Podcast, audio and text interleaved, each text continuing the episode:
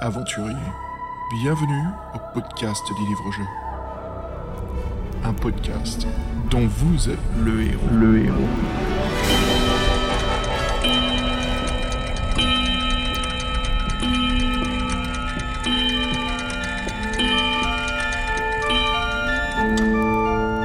Salut les aventuriers bienvenue à un nouvel épisode du podcast dont vous êtes le héros. Et là, je peux vous dire qu'on va parler euh, d'un livre, mais aussi d'un sujet qui souvent euh, met un aventurier dans des situations bien désastreuses. C'est assez drôle à vous dire parce qu'avant de démarrer ce podcast, eh ben on s'est retrouvé avec énormément de soucis techniques. Je crois qu'on a tout résolu.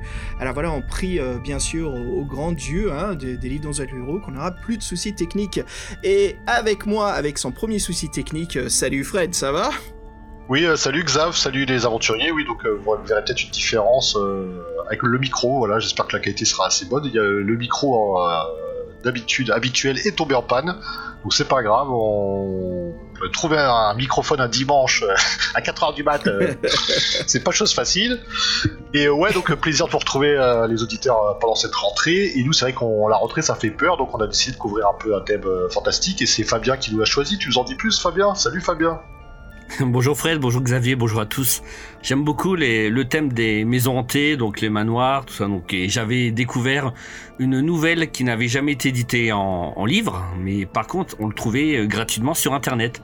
Ça s'appelle Le Manoir au Maléfice. Donc j'ai fait l'histoire et je trouvais que c'était vraiment bien et puis ça méritait un petit dossier. Et puis j'espère que ça plaira, que ça vous plaira parce que c'est vrai que c'est, je trouve que c'est bien. Puis ça change un peu l'heroic fantasy, puis ça change aussi des ninjas. Ça fait longtemps, ça fait plaisir de l'entendre celui-là. Bah ouais, c'est ça Fabien, quoi. Tu nous as fait un super dossier maison hantée, bien sûr en discutant du, manoir maléfice, qu'on a hâte, hein, parce que c'est chouette de parler euh, bah, des écrivains euh, quoi. C'est vachement cool. Et puis, euh, bah, on garde un petit peu la, surprise pour les auditeurs de quoi nous allons discuter par la suite. Mais voilà, trois autres sujets euh, qui sont tous basés sur les manoirs horribles, sans aller à la foire, hélas. Hein. Débarrassons-nous de ce Covid pour qu'on retourne aux maisons hantées, non?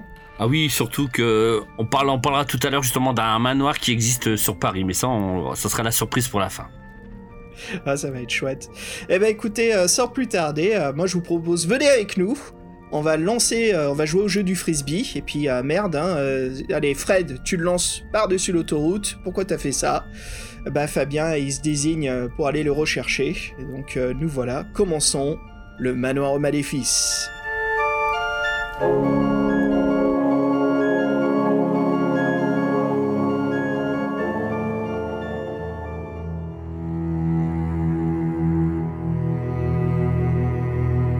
Xavier, donc euh, l'histoire, ça commence euh, avec un bête accessoire, un frisbee. Donc euh, déjà, juste pour parler, donc le manoir au maléfice, donc c'est juste une aventure dont vous êtes le héros. Donc c'est pas un livre, donc ça ne fait que 100 paragraphes. Mais franchement, malgré tout, l'histoire est quand même très longue. hein. donc le seul co- le seul regret qu'on puisse faire, c'est qu'il n'y a pas d'illustration. Mais là, on va vous en parler. Donc le synopsis. Donc euh, on aurait dû rester à la maison à faire autre chose que jouer au frisbee. hein. Donc regarder, je sais pas, une série euh, sur Netflix ou écouter un disque de Charlotte Gainsbourg, on aurait dû. Donc euh, voilà. Ah, À le, cause le petit, euh, la petite Et blague pas tout Piranha, hein. là. Bah oui, voilà. Donc euh, un privé joke. Hein, donc euh, les, Oh les fidèles les fidèles auditeurs sauront ce que c'est. Hein, pourquoi on parle de Charlotte.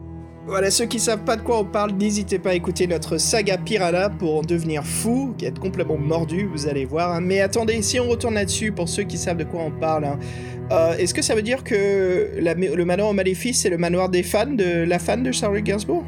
Non, non, je pense pas. Hein, donc. Fred, la fan de Charlotte, c'est je veux tout, je veux ceci, donnez, je veux donnez, cela, donnez, je- donnez, Donnez. vite, bien. vite, tout de suite. bien. Après, je pense pas que la fan de 16 ans elle soit propriétaire du manoir. hein, je pense pas. Bon, t'as fini, Fabien, de nous briser notre rêve, là Alors ouais, parle-nous-en justement. Qu'est-ce qui se passe dans... Alors, euh, on, a, on a fait l'aventure, on s'est amusé un petit peu dessus, on aura quoi raconter, mais, euh, mais c'est c'est une aventure très sympa, comme t'as dit, sans paragraphe, hein, vraiment chouette, un bon Oui. petit livre euh, très très amusant, euh, vraiment sympatoche quoi. Donc ouais, c'est sympa de voir des petits bouquins comme ça. On l'a lu en, PDF quoi, directement, euh, on en parlera hein, par la traduction de euh, The, Oiseau, The Oiseau. Et Fabien, dis-nous en plus, alors qu'est-ce que c'est que ce synopsis et cette histoire de frisbee? Voilà. Donc, euh, on joue au frisbee avec des amis, on joue près d'un terrain de golf, et tout d'un coup, le vent, il emporte l'objet. Donc, on n'arrive plus, on n'arrive plus à le voir. Et on part à sa recherche tout seul on dit à nos amis qu'on va revenir et on marche, on marche et bizarrement on découvre un grand jardin et une maison qu'on ne connaissait pas du tout. Alors là, il euh, faudra qu'on m'explique un petit peu parce que si on connaît, si on habite dans la ville et qu'on voit jamais, c'est la première fois qu'on voit cette habitation. Enfin bref, donc on voit cette maison abandonnée qui est dans un très sale état avec des vitres cassées et on ne trouve toujours pas le, le frisbee. Alors où est-il passé? Alors on avance vers la maison, on n'a pas peur, on traverse le jardin, puis voilà et l'histoire commence à partir de là. Alors Fabien, raconte-nous justement qui est derrière cette histoire. Euh. Alors l'auteur, euh, c'est euh, Père Jornor. Alors j'espère que je prononce bien. Donc c'est un Suédois, donc qui est. J'avoue, j'ai fait beaucoup de recherches. J'ai pas trouvé beaucoup d'infos sur lui. Hein. Donc il est il est né en 73. Donc il a toujours été passionné de, par les livres dont vous êtes le héros et puis il a voulu à son tour en créer un. Mais à la base, il faisait un blog sur donc sur internet donc il critiquait donc les livres dont vous êtes le héros et ses critiques elles étaient euh, pleines d'humour et très détaillées donc il a voulu faire une histoire qui faisait peur parce qu'il adorait euh, le manoir de l'enfer de Steve Jackson mais il a voulu faire une aventure beaucoup plus mal beaucoup plus macabre en s'inspirant donc du manoir de l'enfer. Donc euh, donc là il a appelé donc le manoir maléfice. Donc c'est sa première création. Elle date de 2003 donc l'histoire a bien marché auprès des, lecteurs, donc il l'a diffusé sur le net, hein, donc gratuitement. Et après, comme encouragé, donc il a Père Jornor, il a voulu continuer à écrire, mais par contre il a abandonné un peu les livres dont vous êtes le héros. Il a, il a écrit des romans et des nouvelles sur l'heroic fantasy. Donc euh, on les trouve principalement en Suède, donc euh, dans son pays, la Suède. Il a remporté un prix alors, qui s'appelle le prix Windhammer en, 2009. Alors je ne sais pas si vous connaissez ce prix. Moi, ça me dit rien du tout. Donc, euh, mec, euh, je, pensais que tu allais dire Warhammer, hein, vu, Non, non, non, j'ai fait attention. Windhammer, donc le marteau du vent. Marteau du vent pour ce roman The, The Bone Dogs. Alors je sais pas ce que ça veut dire non plus. Donc euh, Bone Dogs. Tu peux nous en parler un peu plus? C'est quoi le, prix euh, Windhammer exactement? Alors le prix Windhammer, c'est ça récompense les jeunes auteurs en herbe, donc mais euh, et en même temps qui ont une contrainte de 100 paragraphes maximum. Donc c'est quand même euh, c'est pas évident hein, donc. Non c'est pas évident. Fred, t'as as fait un défi comme ça une fois toi Oh, c'était 50, 50 euh, paragraphes. Euh, c'est très court. Hein. Hein. C'est très court, euh, surtout que là il y avait un système de. Bon bref, il y avait un système de, de points négatifs et de points positifs, donc ça avait sur les 7 péchés capitaux, donc ça faisait déjà au moins 14 possibilités qui étaient déjà prises. Donc non, c'est ouais, c'était assez compliqué. Avec 100, 100 déjà c'est plus. Je trouve qu'on peut, on pouvait faire une vraie histoire avec 100 paragraphes, c'est sûr. Donc à noter donc son blog qui n'existe plus à ce jour et voilà, donc on a je n'ai plus trouvé aucune info récente sur lui. Voilà. Et donc cette œuvre a été traduite, et si tu nous parlais justement du traducteur, euh, Fabien? Alors euh, donc c'est un pseudonyme hein, donc euh, The Oiseau. Donc j'aime beaucoup ce mélange d'anglais et de français donc euh, voilà. En fait sous ce pseudonyme se cache Martin Charbonneau. Donc c'est donc c'est un Canadien de 46 ans qui a qui avait créé un logiciel donc pour faire des livres des aventures dont vous êtes le héros. Donc voilà, avec ce logiciel là, on pouvait écrire une aventure jusque 2000 paragraphes. Ah, le ADVELH oui, voilà, tout à fait. vous le connaissiez Vous le connaissiez ce logiciel Oui, je, l'ai, mais j'ai pas réussi à me l'approprier. Hmm. J'ai découvert ça en même temps que j'ai trouvé le, moteur de recherche pour créer euh, des jeux Infocom à l'époque qui était Twine, je crois que c'était ça leur système. Donc euh, ouais, c'est vachement sympa quoi. Tout ça c'est des super logiciels si vous voulez euh, bah, voilà, apprendre à les maîtriser et puis pour vous aider justement à créer des livres dans votre héros. Donc c'est chouette quoi. Euh, the Oiseau, si on disait le Bird, c'est possible ça? Ou c'est plutôt euh, le. Non? Pourquoi pas? The Oiseau. The Oiseau.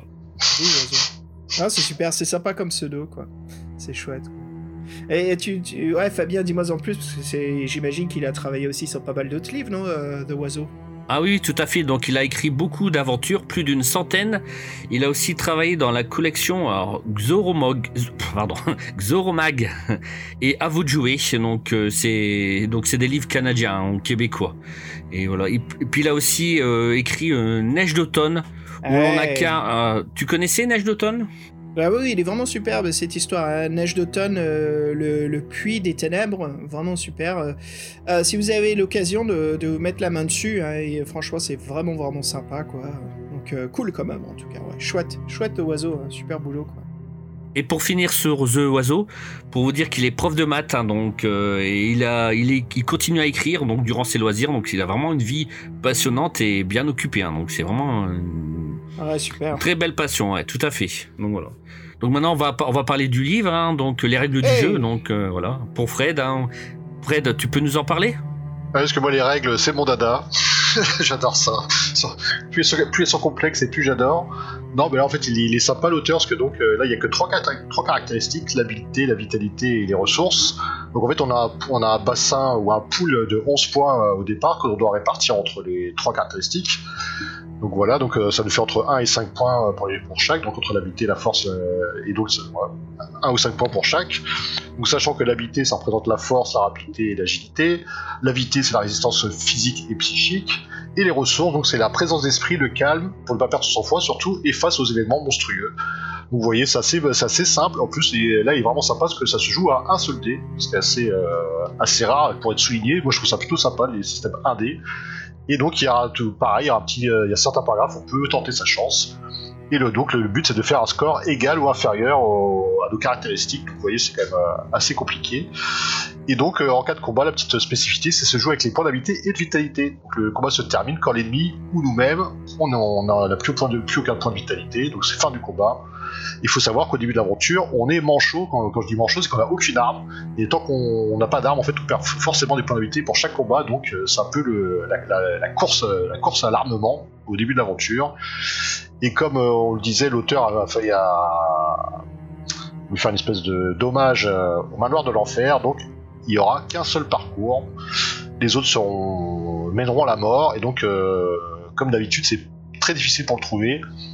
Et en sachant qu'on avance dans l'aventure, on pense qu'on sortira de cet endroit maléfique. Eh bien non, sachant qu'en fait le, le bon parcours se décide au début de l'aventure. Donc euh, voilà, vos premiers choix sont déterminants. C'est bien pour, euh, pour faire chier le, le lecteur. Il est obligé de se retaper le bouquin. Non mais c'est euh, bon, c'est le principe des, des, des un seul chemin. Ouais, des voilà, donc, pass, quoi. Voilà. Ouais, donc en fait il dit que lui il trouve que c'est bien plus amusant, Peter Jorner, et que c'est un réel défi, que quand il y a un seul bon chemin. Euh, nous je sais qu'on n'est pas spécialement fan de, ça, mais je veux dire quand c'est bien fait et que le, quand le chemin est plus ou moins logique, euh, pourquoi pas quoi. Ah moi je, je, ouais, je suis absolument pas euh, adhérent à ça quoi. Je, dirais même que c'est quelque chose qui me qui me qui me repousse quand, quand, je sais que j'ai du mal en fait à lire les livres il y a one one true path quoi. Je sais que c'est bon bah ça va être parce que ce qui se passe c'est qu'à chaque fois les choix qu'il faut qu'on fasse ils sont pas toujours logiques. Des fois ça va être lié à la chance. Juste Oui, hein, quand c'est comme ça, c'est quand c'est comme ça, c'est frustrant. Mais là, sachant que c'est quand même que 100 paragraphes, le, le- une bonne fin quand même prend plus son sens qu'avec euh, 400 paragraphes. Tu peux te permettre sur 100 paragraphes de faire un bon chemin. Après, je, après, euh, comme on dit, si c'est bien amené, euh, moi je trouve que si c'est si c'est logique, si c'est bien amené, ça demande un peu de réflexion pour faire les bons choix. Moi, ça me gêne pas parce que c'est vrai que ça peut, y a, comme ça, tu peux refaire l'aventure et tout obstiner un peu. Pour ceux qui veulent un peu creuser, c'est bien. Mais après, ouais, faut pas que ça soit juste des, euh, des choix par chance ou des, qui, ni. Là, oui, c'est très frustrant. hein. Ça néglecte pas la qualité du livre, bien sûr, mais c'est un, comment dire, c'est une information. C'est une information, moi, qui des fois me, repousse. C'est quelque chose, je dis, ok, bon, je vais, j'ai, j'ai une appréhension au livre en fait, euh, mais bon, ça, je peux être très très satisfait par la suite. Et voilà, j'aime bien ce côté évasion en fait. J'aime beaucoup plus ce côté où je sais que je vais pouvoir même me gourer à fond et quand même survivre. Euh, que c'est surtout pas euh, le euh, fameux Ian Livingstone, hein, la, sorcière des neiges, quoi, qui est euh, infâme là-dessus, infâme. Voilà quoi. Et toi Fabien, tu t'aimes bien les, les One True Path Non, très peu, hein, donc vraiment très très peu. Après moi, comme je faisais un plan quand je quand j'étais mort, je, je reprenais vraiment. euh, voilà, non, non, mais franchement, non, non, j'aime pas du tout. C'est vraiment, je trouve ça désagréable. Voilà, je trouve pas ça, je trouve pas ça amusant. Donc après, si si ça fait peut-être rire l'auteur, mais pas moi en tout cas. Donc non. C'est ça quoi. Il y a beaucoup d'ego dedans. c'est- Ah, Oui, vais voilà. tuer, Après, je pense qu'il il fait exprès comme ça pour redonner envie de refaire le livre, en fait. Bien sûr, pour bien ça, sûr. parce que, voilà. comme tu euh, disais, Fred, c'est tout le concept. Il y a que 100 paragraphes, donc bien sûr, c'est c'est clair et net dès, dès le, le- le premier euh, le premier chemin du livre, hein, dès qu'on est au, à la numéro 1, que, ok, le but c'est de faire gaffe et de faire attention parce qu'on sait. Mais c'est bien fait parce que c'est écrit de cette façon-là. Ça marche absolument. Moi, je, suis mort euh, plusieurs fois dedans. Hein. C'était chaud à chaque fois, mais je t'admets que je le sentais venir parce que je faisais des choix que je, je trouvais absolument débiles, mais c'était, je voulais vivre l'aventure, tu sais, je voulais vraiment explorer les, choses qu'il fallait pas du tout mettre les pieds dedans, quoi. C'est chouette. Alors Xavier, euh, dans le livre, tu, tu sais euh, qui tu incarnes comme personnage? Bah, T'as une idée? Pas vraiment, il a pas de nom, euh, on sait pas grand chose de lui, hein, mais bon, bien sûr, tout est le but, hein, que ça soit un catalyste pour le lecteur. Euh, on suppose que c'est un jeune adolescent, hein, parce qu'il aime bien jouer au frisbee pendant son temps libre, ou c'est peut-être un, jeune adulte, qu'est-ce qu'on en sait? Euh, il doit avoir aussi quand même une certaine forme physique, Fabien, si je me trompe pas, parce que pour affronter toutes ces créatures dans le livre, c'est clair que c'est pas un petit gringalet.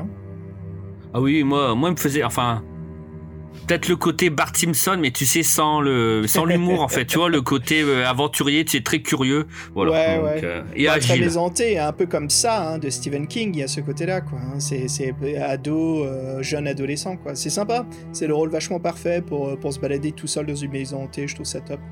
Euh, puis ouais, bien sûr, on commence, bien sûr, c'est, il fait beau au début, on joue au frisbee, on a plein de potes, et puis voilà, on passe sous des fougères, et nous voilà dans un tout autre univers euh, machiavélique qui nous attend. C'est parfait, quoi, c'est le, portail euh, pour entrer dans, l'aventure. C'est super.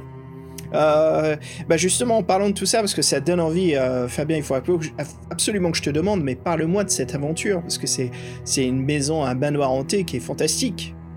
En plus, c'est un manoir, on dirait que le temps s'est arrêté parce que tu vois, quand le, quand le héros, le petit Bart, on va le surnommer comme ça, donc il joue, il est 17h et en fait, quand il va rentrer dans, dans le manoir, c'est comme si euh, le temps s'était arrêté en fait. Ah, sympa. Donc c'est incroyable. Et si on arrive à sortir justement vivant du, du manoir, les, ses copains, ils vont même pas remarquer qu'il était parti. Donc c'est vraiment, tu vois, le, le, manoir, il est quand même euh, incroyable.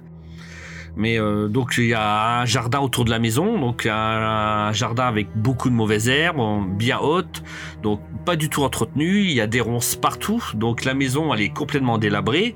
Les fenêtres sont cassées, donc les, les tuiles du toit sont tombées, donc euh, c'est vraiment une maison abandonnée. On se demande s'il y a vraiment quelqu'un qui habite euh, là. Et en plus, ce qui est quand même incroyable, c'est que le héros, donc il a l'habitude de jouer, il a jamais remarqué le manoir, jamais la maison, et là, c'est en jouant qu'il la remarque. Enfin bon, c'est comme ça, hein, donc c'est toujours comme ça dans, les histoires. Donc, euh, donc euh, une fois arrivé dans la maison, donc tout est sombre, alors le papier peint est jauni, il y a de l'humidité partout, tout est sale, donc voilà, et puis il y a beaucoup d'objets.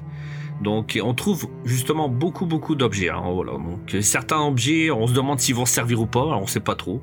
Le problème c'est a certains objets, par exemple, on croit que ça va nous servir dans l'aventure et en fait pas du tout. C'est juste euh, des trucs qui ne servent à rien ou alors qui vont nous porter la poisse. Par contre, dans la maison, on a, on croit qu'elle est vide, mais en fait, euh, on fait pas mal de rencontres. Bon, moi j'en frissonne déjà là. Fred, je sais pas si toi ça te fait pas un peu peur, mais je sens qu'on va rencontrer des entités bien flippantes dans cette baraque. Bah, c'est un peu le principe du manoir euh, hanté, du manoir en maléfice, et donc c'est vrai qu'il y, y, a des rencontres bizarres et aussi des, des, salles bizarres, des choses bizarres, des gens bizarres, des... donc euh, je sais pas, on pourrait faire un florilège de, de qui on a vu. Viens jouer avec nous, Danny. Oui, c'est. On, on, les a tous, on les a, on l'a tous vu celui-ci. Eh ben, vas-y, Fabien, tu veux nous parler du, premier. Euh, qu'est-ce que qu'est-ce que à nous raconter sur ces euh, personnages et ces choses qu'on peut trouver dans ce manoir?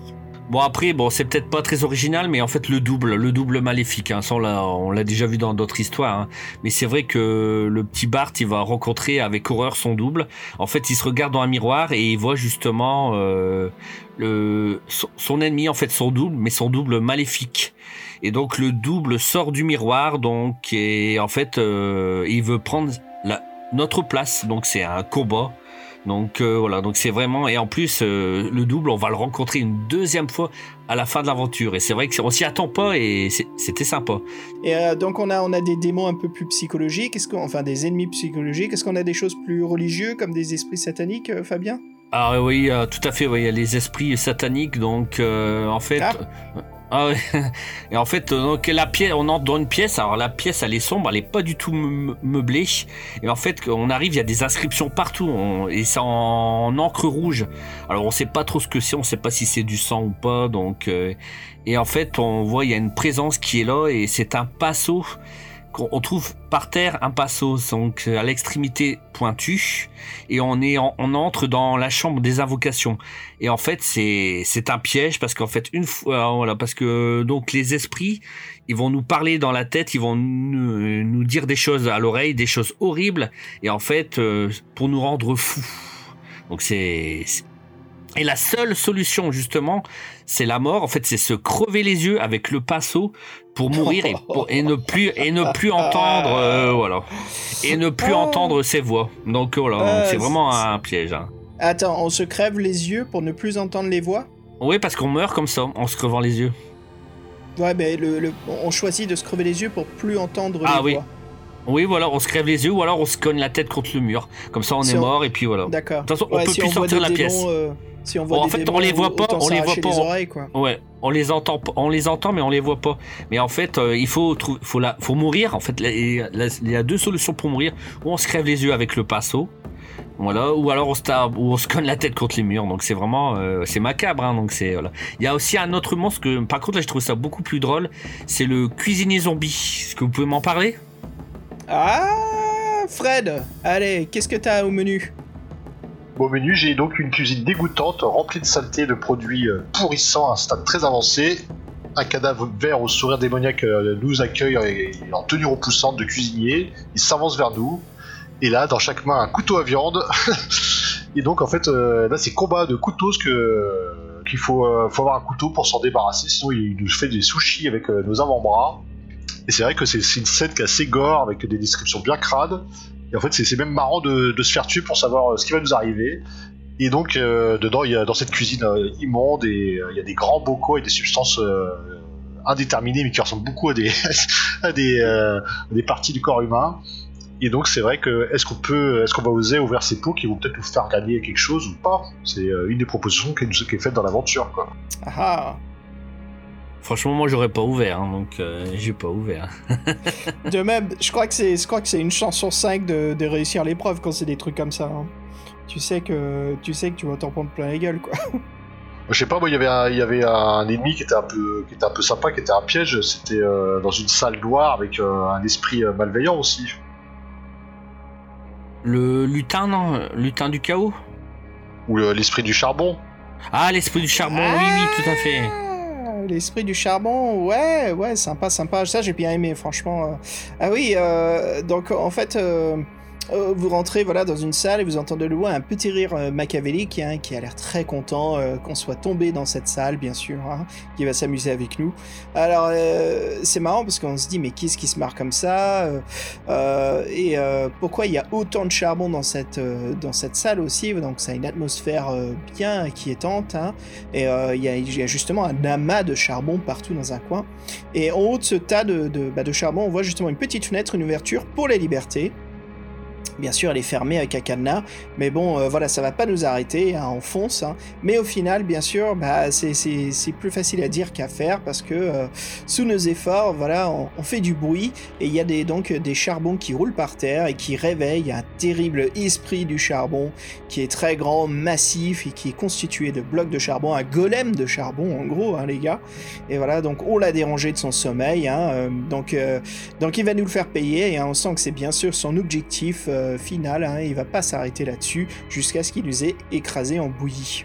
Euh, le souci, c'est même un très gros souci, les gars, c'est que c'est un ennemi qui est immortel. Et d'ailleurs, il y en a un autre. hein. Génial, quoi. J'en ai un autre aussi pour, pour toi, Fred. J'en ai un autre aussi qui est immortel pour toi juste après. Donc, euh, on peut le vaincre, mais voilà, bien sûr, il revient à la vie aussitôt, hein, comme un phénix bien pourri de charbon, quoi. Il est invincible.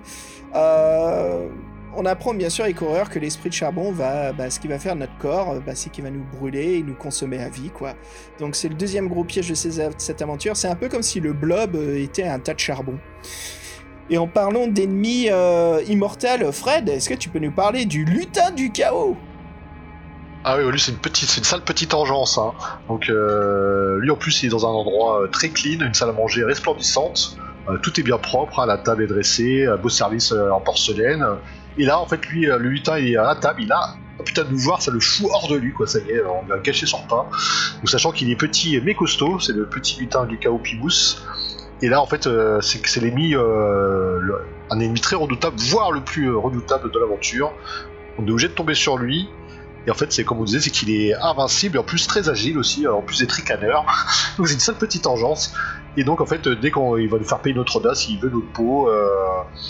Nos coups ne, le- lui font rien. euh, c'est un combat sans fin. Et en fait, dès qu'on pense qu'on l'a vaincu, lui, aussi renaît de ses petites, euh, sur ses petites jambes euh, arquées et, et velues et dégueulasses. Et en fait, ça recommence, ça recommence. Ou sachant que lui, sa méthode de combat, c'est de flotter dans l'air et de jeter des couteaux aiguisés sur sa proie en ricanant. Donc le truc bien, bien énervant, bien stressant, bien flippant. Et il veut notre peau. Je, il, il me hante, je l'entends là.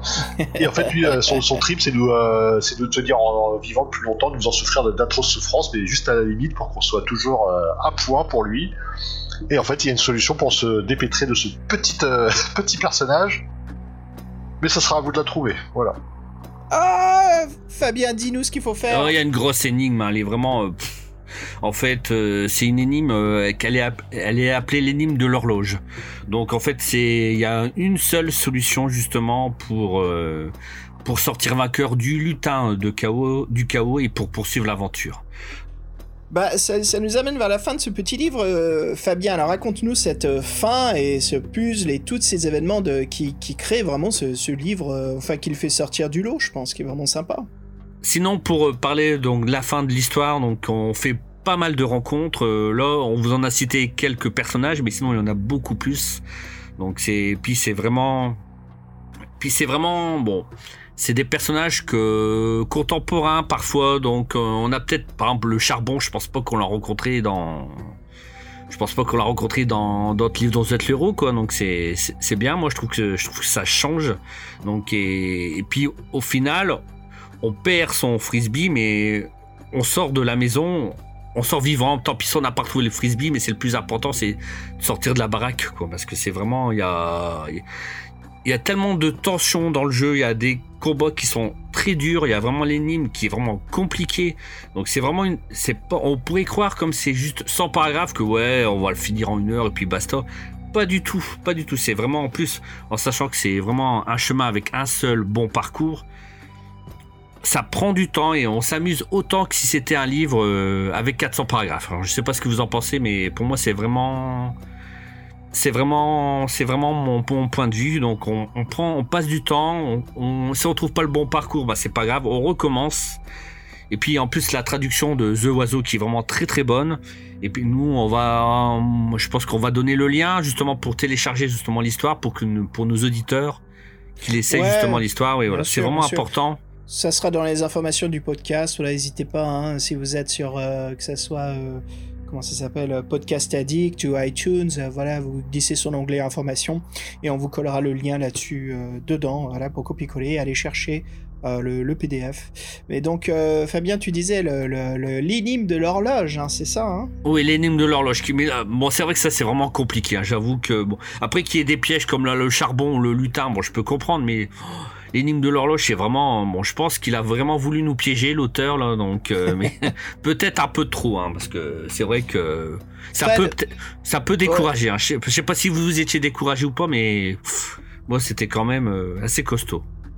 Non, écoute, franchement, pour 100 paragraphes, je trouve que c'est vraiment super. Et d'ailleurs, tu, comme tu viens de le dire, Fabien, ça nous fait plaisir de partager ce, livre-jeu. Donc euh, voilà, hein, n'hésitez pas à en lire parce que si vous êtes en manque de maison hantée dans les, livres-jeux, eh ben, euh, en voici un pour vous, euh, prêt à votre lecture.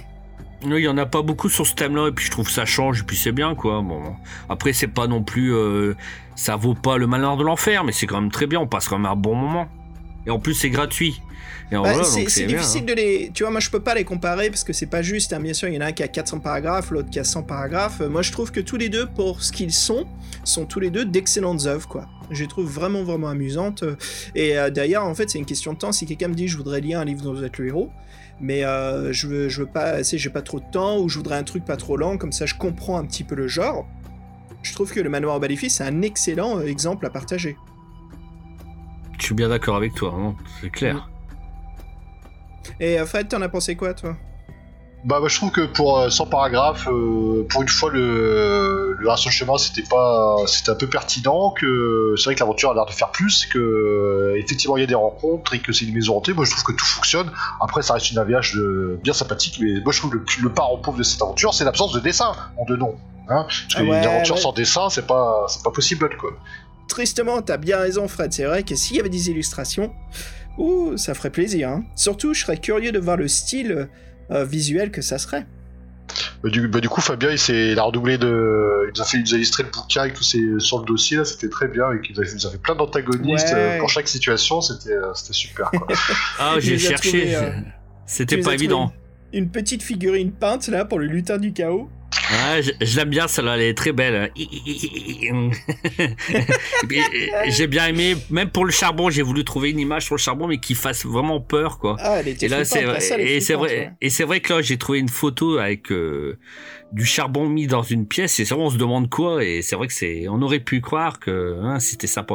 De toute façon, moi, j'ai remarqué parfois euh, quand- il y a des illustrations, on est déçu parce qu'on s'attend pas à ça. Alors au moins, autant. Parfois, je préfère qu'il y en ait pas d'illustration, moi, comme ça, on est moins déçu si, parce que là, on va parler Un d'un. Cite un nom. Un nom de. de- Il s'appelle Vlado, non? Ah Oh, bah voilà, là c'est une surprise. Hein, donc on Ouais, va- voilà, les, bah. les auditeurs. C'est un bon enchaînement. Ouais, voilà, c'est ça. On va parler de Vlado. On va parler aussi de- du Manoir, qui est un jeu en DVD. Hein, Fabien, que tu vas nous en parler.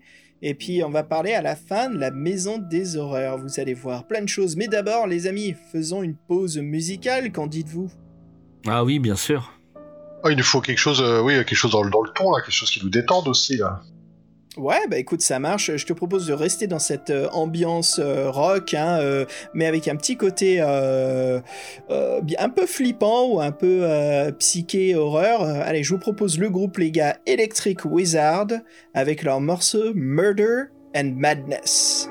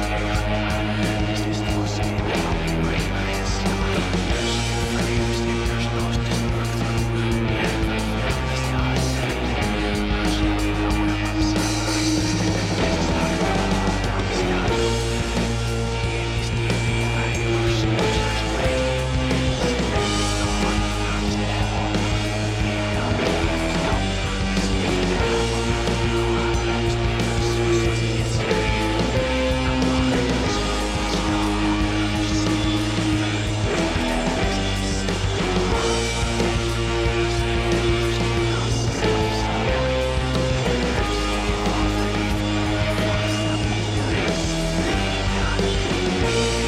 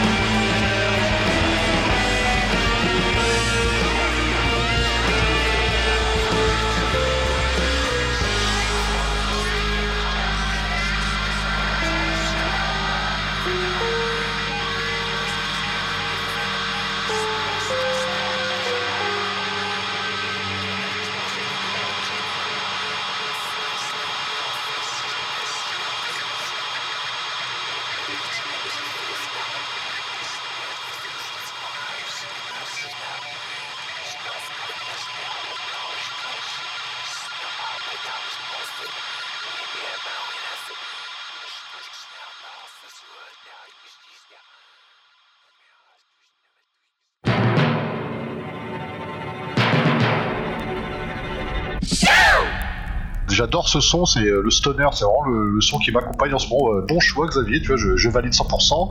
Et donc pour revenir à nos petits boutons, à nos petits manoirs, c'est vrai qu'on vous a parlé du manoir Maléfice qui est un, un hommage au manoir de l'enfer.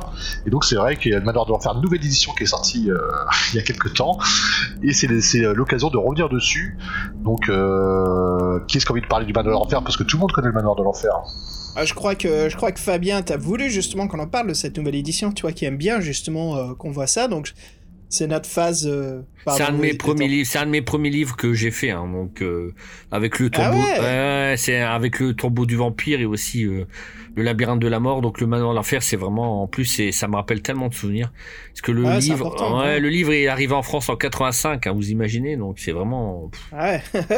Et euh, ouais, bah justement, euh, ça, va être le moment critique du podcast. Alors comme toi, ça te touche le plus, Fabien, vas-y, dis-nous, parle-nous-en de cette euh, nouvelle édition. Bah oui, parce que le depuis sa sortie, le titre a été tout le temps édité, hein, mais à chaque fois c'était bien, c'était les, c'était toujours la, la vieille couverte, enfin les vieilles illustrations. Donc euh, voilà, sauf en 2018.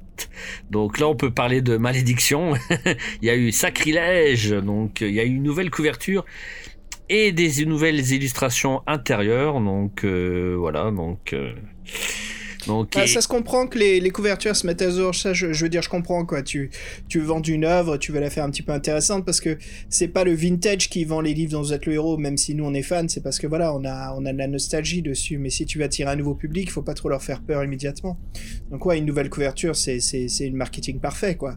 Surtout quelque chose de digital. D'ailleurs, on va parler de la nouvelle couverture, Fabien, mais les, les, couleurs sont superbes, je trouve, elles sont bien pétantes. hein. Oui, elles, elles sont belles. Hein, donc non, non, elles sont belles. Hein, donc c'est vrai que bon, c'est euh, l'illustrateur de la couverture, c'est Robert euh, Robert Ball, Robert Ball. Alors je sais pas comment on le dit. Non là. Robert donc, Ball, euh, ouais. Robert, Robert Ball. Ball.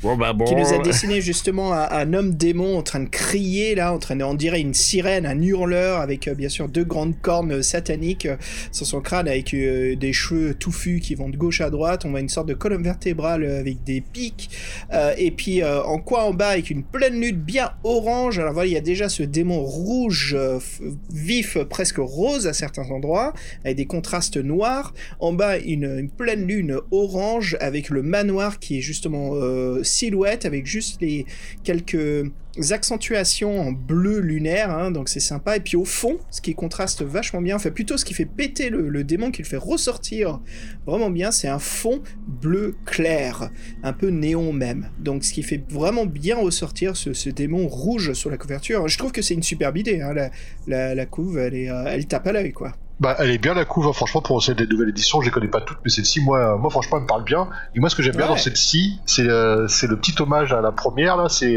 dans la grimace du démon, qui ressemble un peu à la grimace Ouais. euh, de la créature du Bien de l'enfer, ouais. qui, est, qui est cachée derrière les, les, les arbustes verts dégueulasses, là. Et euh, je trouve qu'il y, a- il y a un petit hommage là-dedans. Et par contre, la maison, elle fait penser. le manoir, elle est un peu représenté comme la, la- la colline sur la maison, les trucs comme ça, tu sais, les nouveaux. les- bon, bref, ça, ressemble- ça me fait penser à une affiche de film, je sais pas sur laquelle je parle. Bon, Ah, bref, les, moi- les- les maisons art modernes, euh, oui, avec les grandes baies vitrées, euh, avec les salles quasiment toutes euh, en vitre trans- transparentes, comme tu dis? C'est ça, tu penses? Les maisons modernes, genre sur les plages de Los Angeles Ouais, mais c'est en fait ce, manoir avec euh, cette espèce de à étage avec des cisaillés, je sais pas comment l'image me parle, et c'est vrai que euh, ça, me fait, ça me fait un, ré- un référent qui, me parle, je vois que c'est un manoir. Moi, celle-ci, cette couverture, je la trouve, euh, je la trouve réussie, je trouve que les couleurs sont bien, mais après, c'est vrai que est quand même moins intrigante que l'original qui était euh, qui avait son atmosphère. Là, là, tu, ça, c'est un pot pourri, là, c'est un pot pourri de la Hammer euh, un peu modernisé, quoi. Tandis que l'autre, t'avais une vraie question, mais putain, c'est quoi ce, ce truc, quoi? Ça, j'ai jamais vu ça nulle part. Ouais, t'as même quelque chose, t'as du body horror sur l'ancienne, t'as ce mur de, vignes et d'herbes là, on dirait carrément des entités euh, tout, tout, droit venues de, du cosmic horror de Lovecraft. hein. Il y a vraiment un très beau euh, jeu visuel là-dessus. Les deux sont superbes, mais c'est vrai que l'utilisation des couleurs digitales bien pétantes, je trouve que là c'est une bonne idée. Je trouve que là ça, sort très très bien, mais elles ont tous les deux leur propre mérite, elles sont vraiment superbes. hein. Non seulement pour la nostalgie pour l'ancienne, mais aussi parce qu'elle est bien intrigante, mais voilà, la nouvelle, hein, si je me trompe pas les gars, la nouvelle elle fait très blockbuster. Pendant que l'ancienne ça fait film Hammer, quoi, c'est un peu plus classique. C'est vrai que moi j'aime pas la nouvelle illustration, mais c'est vrai que je suis d'accord avec toi. C'est vrai que ça fait ça fait tape à l'œil. Hein. Oui oui, c'est vrai que ça fait tape à l'œil. Moi j'aime pas trop les cornes du monstre. Tu sais on dirait un guidon, je sais pas trop, tu vois. Je sais pas. non moi j'aime moi j'aime pas du tout. C'est le, le, démon Bouffala. Ouais non mais franchement j'aime pas. Mais bon après c'est vrai que justement ça attire l'œil. Donc tu vois justement par rapport à ça justement tu vois il y a une, anecdote de que Steve Jackson dira justement parce que quand on lui parlera euh, justement des, des nouvelles couvertures, il déclarera c'est un truc d'éditeur. Si vous relancez des titres avec la même couverture, vous ne créez pas d'agitation. Mais si vous relancez avec des nouvelles illustrations, ça ressemble à un relancement et ça provoque de l'intérêt. Voilà, tu vois, c'est vrai que, tu vois, en reparlant de ça, justement, c'est vrai que, tu vois. Mais non, moi, j'avoue j'ai. Ouais, de toute façon, on va parler bien sûr de, Vlado et tout ça, on va en vérité, mais on peut même le dire juste maintenant tout de suite. Hein. on sait très bien que les livres sont dessinés pour un public bien plus jeune où les illustrations vont être beaucoup plus adoucies. Hein, il y aura pas mal de censure visuelle en tout cas. Euh, bah, continuons. Donc là, le fameux donc euh, démon avec ses cornes de guidon, donc c'est Robert Boll qui l'a, c'est Robert Boll qui l'a qui l'a créé. Hein. Donc euh, après bon, c'est vrai que l'illustration est colorée, bon, elle est quand même belle. Hein. Mais moi j'aime pas trop le monstre, mais elle est quand même belle. Donc c'est un jeune illustrateur anglais, donc il a une trentaine d'années, donc il vit à Londres et c'est vrai que c'est pas facile pour lui parce qu'on lui a confié justement cette tâche de faire les nouvelles couvertures, donc euh, donc des livres fighting fantasy. Donc mais c'est vrai que pour lui c'était pas facile parce qu'il savait très bien que le public justement a, en tête les anciennes illustrations et leur faire euh, faire les nouvelles euh, c'est pas évident parce qu'il s'attend très bien à des critiques hein, c'est voilà hein, donc euh, quand on parle du malheur de l'enfer c'est ça mais le but c'est pas de retrouver le même public le but c'est de trouver un nouveau public hein, c'est ça quoi même merchandising ou marketing ou pas on s'en fout moi je comprends absolument c'est une excellente stratégie tu veux que l'œuvre continue à traverser le temps après, il était très content, il était très fier d'être justement choisi par euh, euh, Scholastic. Donc en tout cas, il est, euh, il reconnaît que c'est un privilège justement d'avoir été choisi par cet éditeur. Donc il en est très fier. Donc lui à la base, il a toujours été passionné par l'univers de Tolkien. Donc il connaissait les livres dont vous êtes l'héros. Donc il a toujours été fasciné par le dessin de la couverture de la forêt de la malédiction. Donc euh, Robert dira donc euh, il avait dans son esprit les anciennes couvertures, donc pour lui c'était de la folie, donc il a voulu réaliser des couvertures avec des dessins simples et directs. Chaque illustration a une couleur dominante simple qui se différencie des autres.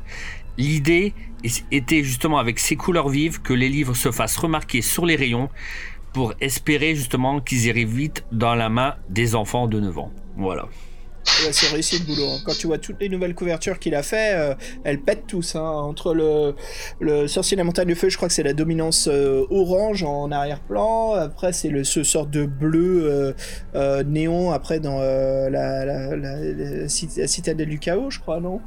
Et puis, euh, ce qui était intéressant, c'était pour le euh, Death Trap Dungeon avec le dinosaure. Là, il y avait des couleurs beaucoup plus chaudes. Vous vous souvenez? On voyait le ah, j'aimais pas, j'aimais pas celle-ci. ouais, et je trouvais que ça comparait à l'ancienne couverture, mais là, c'est dur. Hein, c'est imbattable. Hein. C'est dur, c'est dur. Le T-Rex c'était peut-être trop basique. Ils auraient dû, il aurait dû plutôt faire la statue de Bouddha, avec la pierre précieuse, une des salles qui marque vraiment, quoi. En plus, il, dit quand même donc euh, que le manoir de l'enfer, c'est pour les, les, gosses de 9 ans. Hein. donc c'est ça, ça me. Ouais. Enfin, les gosses de 9 ans, je sais pas quoi. mais bon, bref, je comprends tout de suite. Oui, oui, je comprends. Il y, a un public qui est désigné. Après, ça peut être apprécié par plusieurs personnes, bien sûr. Oui, voilà, mais bon, je trouve ça. Enfin, moi, j'avoue que j'aurais un enfant. Si j'ai envie de lui faire découvrir ça, ça je, commencerai pas par le manoir de l'enfer. Hein, donc. Euh. Donc euh, voilà pour Robert en tout cas et donc je vous laisse la main pour parler de notre cher ami Vlado, hein, ah, Vlado, Vlado. ouais, bah Vlado on a pas mal parlé, hein. Vlado qui est un artiste très très talentueux, hein, vraiment sympa. Donc là l'éditeur euh, scolastique euh, a choisi donc Vlado Hein, pour faire les illustrations intérieures des Fighting Fantasy. Hein. Donc Vlado, voilà, c'est un illustrateur euh, slovaque qui travaille en freelance. Euh, il s'est défini comme un peintre numérique. Alors ces deux univers de prédilection sont surtout euh, les dessins de science-fiction et le domaine militaire, essentiellement en noir et blanc. Donc voilà, il aime bien, on peut dire, hein, le cyberpunk et compagnie. Donc euh, c'est peut-être pas l'artiste parfait pour faire du, du victorien et compagnie quoi. Mais bon bref hein, après euh, voilà c'est sympa ce que fait Vlado mais après euh, bon on disons qu'on a pas mal partagé no- notre opinion là-dessus quoi. Donc son travail est on peut dire qu'il est assez répété. Il fait énormément appel à, lui justement pour les couvertures du roman ou pour des, jeux vidéo. Donc il est très discret sur ses créations. Voilà il a néanmoins plusieurs blogs où on peut voir tout son travail. Et donc pour le Manoir de l'enfer voilà on on marquera hélas que Vlado bah Fabien, je dirais pas trop qu'il s'est pas trop fatigué, mais on sent que Il s'est soit, pas cassé en le cul, hein. alors soit il y avait une question, ouais, alors je vais, faire l'avocat du diable ou je vais plutôt jouer euh, la justice, je sais pas, moi j'ai envie d'être neutre là-dessus. Ça peut être plusieurs choses. En effet, ça peut être Vlado qui s'est pas trop cassé les pieds. Ça peut aussi être l'éditeur qui lui donne euh, très peu de temps ou un petit budget, donc lui, eh ben écoute. euh, donc voilà, juste j'essaie de défendre les artistes toujours là-dessus parce que je sais que c'est jamais facile et je pense pas que Scholastic ça soit quelqu'un qui est super cool avec les freelances du genre t'as besoin combien? T'as besoin de deux mois? Ouais, tranquille, on va te donner un troisième mois, t'inquiète pas. Et ce que je trouve chiant, c'est la censure, euh, bien sûr, du gore. hein. Alors ça, euh, ça on l'a vu plusieurs fois, hein, Fred, hein, dans les, les nouvelles illustrations. Euh, tout ce qui est sang, tout ce qui est horreur, euh, allez hop, c'est c'est censuré tout de suite dans, les, dans les reproductions. Mais moi, ce qui m'inquiète un peu avec euh, ce Vlado, ce Vlado Krizan, je pense que ça va devenir notre John Blanche. Le John Blanche à l'inverse, c'est sûr qu'on va parler tout le temps, ce qui va tout le temps être là, et en fait, on, on va dire que du mal de lui, donc ce sera notre, notre nouvelle muse, mais la bad muse. Ça sera la bad, euh, bad Oh, one. Bad bitch. Oh, bad bitch, ouais, bad muse. euh, désolé Vlado, hein. Là, euh, sorry dude. Mais en effet, quoi, c'est, ces illustrations sont vraiment décevantes. Et c'est un autre point commun qu'on a évoqué aussi, c'est que ça reproduit les anciennes illustrations, ce qui est dommage au lieu d'en produire des nouvelles, d'autres situations dans le livre. C'est vrai que là, euh, Fabien, tu nous as fait un comparatif, un versus, donc on a une ancienne illustration, la nouvelle, c'est le mec avec sa tête euh, dans la main, qui, parle de la tête parlante du, du, ma- du manoir de l'enfer. Et c'est vrai que dans la première, celle de gauche et celle de l'édition originale qu'on connaît, elle fait peur, quoi. Dire, euh, le mec a les doigts coupés, euh, la tête dégouline de sang, et euh, quand il parle, t'as, une, une, une grimace de douleur presque, et puis le, vêtement, le brocart, tout ça est très dessiné. Là, dans la nouvelle, il n'y a plus de sang, tu vois même plus qu'il a les doigts coupés pratiquement, et, c'est juste du noir et du blanc, sans tout ce détail. Mais par contre, vous souvenez-vous, on avait eu un retour d'un auditeur sur un sondage de la nouvelle génération, et la nouvelle génération préfère les dessins numériques. Pour eux, les dessins à l'encre, c'est... euh, c'est- c'est quoi ce truc? On dirait des, des monographies de, de Dürer, tu vois? C'est c'est du Ouais, Moyen-Âge c'est parce que, ah, le- le- en plus, le boulot, euh, donc le manoir de l'enfer, le- l'artiste d'origine, c'était Tim Cell. Et Tim Cell avait fait un boulot, mais fantastique dans l'œuvre de Steve Jackson, quoi, qui était vraiment superbe, ses illustrations. Hein. Et euh, c'est c'est dur, quoi. Même les, même les cabochons, ils étaient excellents, quoi. Et là, c'est juste. euh, pff, ouais, c'est. Bon, je sais pas, je crois qu'on Ouais, puis le cadrage, le cadrage est le même. Euh, pur- c'est la même chose en moins bien, quoi. on l'a dit, on et- a dit, il leur avait dit, tu fais la même chose, mais en moins bien. Voilà, c'était ça le- sa ligne directrice. Pardon, on est un peu dur, mais euh, bon. Bon, en tout cas, oui, donc euh, si vous voulez connaître euh, notre, notre sentiment par rapport à Blado, si vous n'étiez pas fixé, euh, on, on vous ramène sur, on vous ramène sur le, le la cité Voilà, des. ouais, sur les euh, précédents, euh, je crois que c'est quoi, on avait parlé de Vlado, enfin bref, euh, voilà, sur nos précédents, on parle justement des, des reprises, hein. mais euh, ouais. Et pourtant, il dessine Ouais, vachement bien. hein. Moi, j'aime beaucoup. hein. Quand je vois ses autres illustrations, elles sont excellentes. Et je comprends pas que. Ah, est-ce que fait Vlado pour les dernières éditions hein, Voilà, on a déjà parlé. Tu compares ça à ce qu'il fait, lui, dans ses blogs et ses, illustrations, mais mon dieu, on dirait, Fred, on dirait pas que c'est le même artiste, hein. Ah non, oui, c'était assez bluffant, mais euh, en fait, je pense que le mec maîtrise le noir et blanc. Ils ont dit, bah nous, le noir et blanc, on, sait ce qu'on fait dans les livres d'autres héros, donc ils ont pris pour ça. Puis ouais, puis le mec, par manque de temps, ou par manque, je sais pas, ou c'était pas son univers, il est, euh, on lui a dit, tu fais pareil, il a fait pareil, quoi, voilà. Voilà. Avec le côté, avec le côté euh, un peu plus polissé, un peu plus lisse, euh, un peu moins d'aspérité, donc. euh, Bon, bref, voilà. ce- ce- bon, après, si les jeunes ils sont contents, ils sont contents, c'est principal. hein. C'est décevant, c'est décevant. Et, et je dis pas ça en tant que fan, moi je m'en fous de revoir exactement la même illustration reproduite, c'est débile, je m'en tape. Mais euh, je dis pas non de voir euh, une mise à jour d'illustration, mais de un, pourquoi ça doit être les mêmes Et de deux, euh, pourquoi, euh, voilà, pourquoi moins d'efforts, quoi C'est chiant, c'est dommage. C'est, ça, c'est- ça fait très jeune public, hein. là c'est réussi, hein. c'est clair et net. hein. Mais sinon, Fabien, il y a quand même des avantages à cette nouvelle réédition. hein. Bon, Ouais, oui, qu'on- alors. qu'on en dise bon, du bien, quand bon, même. pas le prix en tout cas. Il est un peu plus cher hein, déjà. Ouais, ils sont Mais plus bon. chers les nouveaux. ouais, plus cher, mais c'est grand format quand même. C'est un peu plus grand quand même un livre de poche. hein, donc euh, voilà, 12 euros, Bon, enfin, si- il me semble. 12 euros, ouais, parce que si tu vois, si tu montes le, le format normal et le grand format, bah, c'est clair et net que tu ferais plus de ventes en, en petit format, je pense.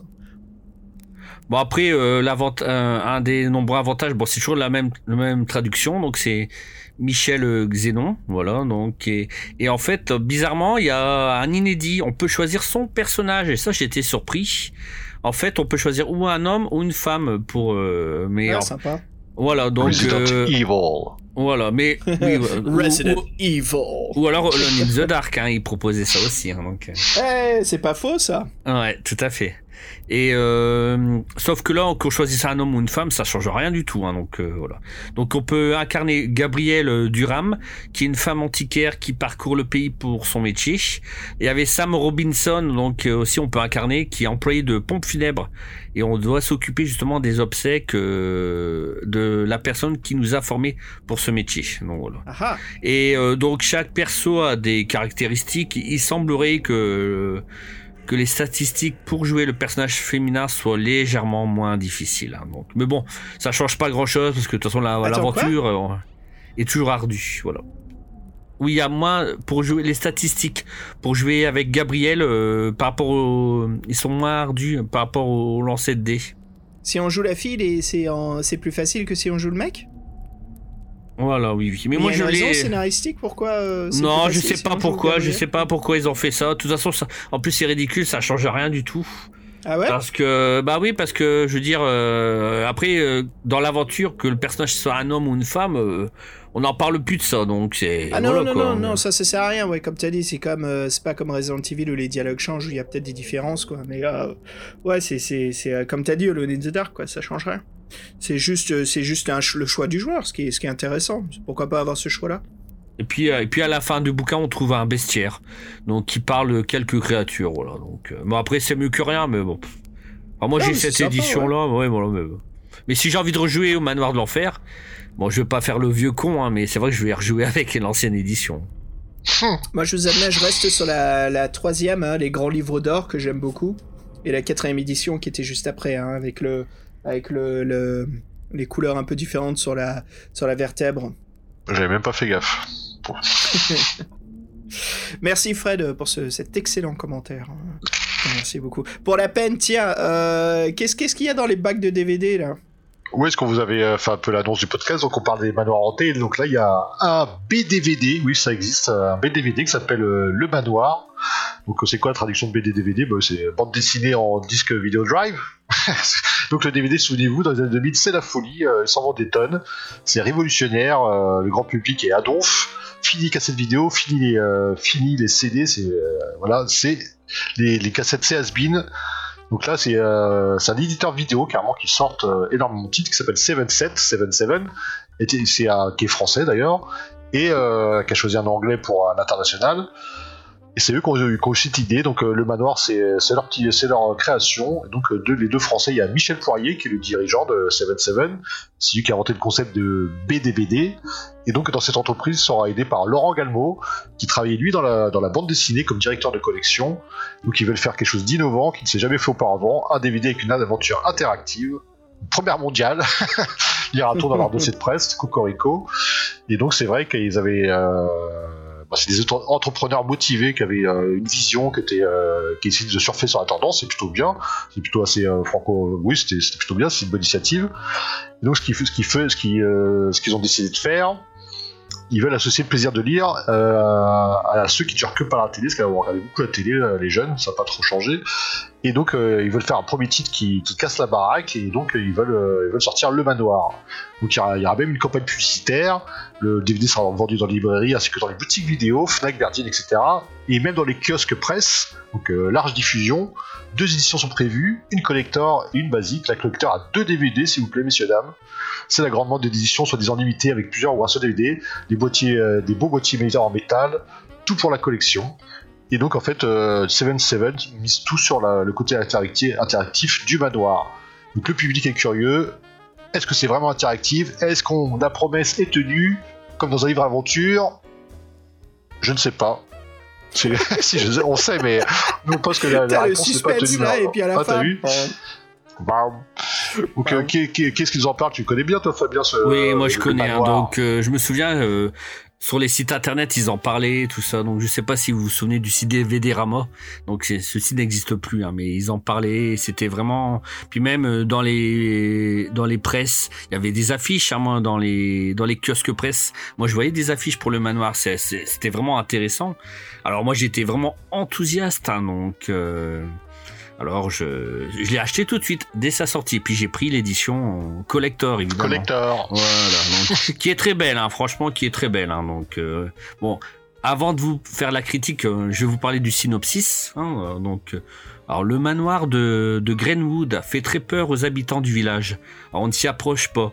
Il paraît qu'il y a des phénomènes qui s'y passent la nuit. Il vaut mieux pas s'y attarder si on tient à sa vie. Alors Ted Hunter a hérité de ce manoir il se fout de tous ses racontards et il demande à quatre de ses amis, donc deux hommes et deux femmes, de découvrir avec lui ce qui s'y passe et si ces rumeurs de malédiction sont fondées ou pas.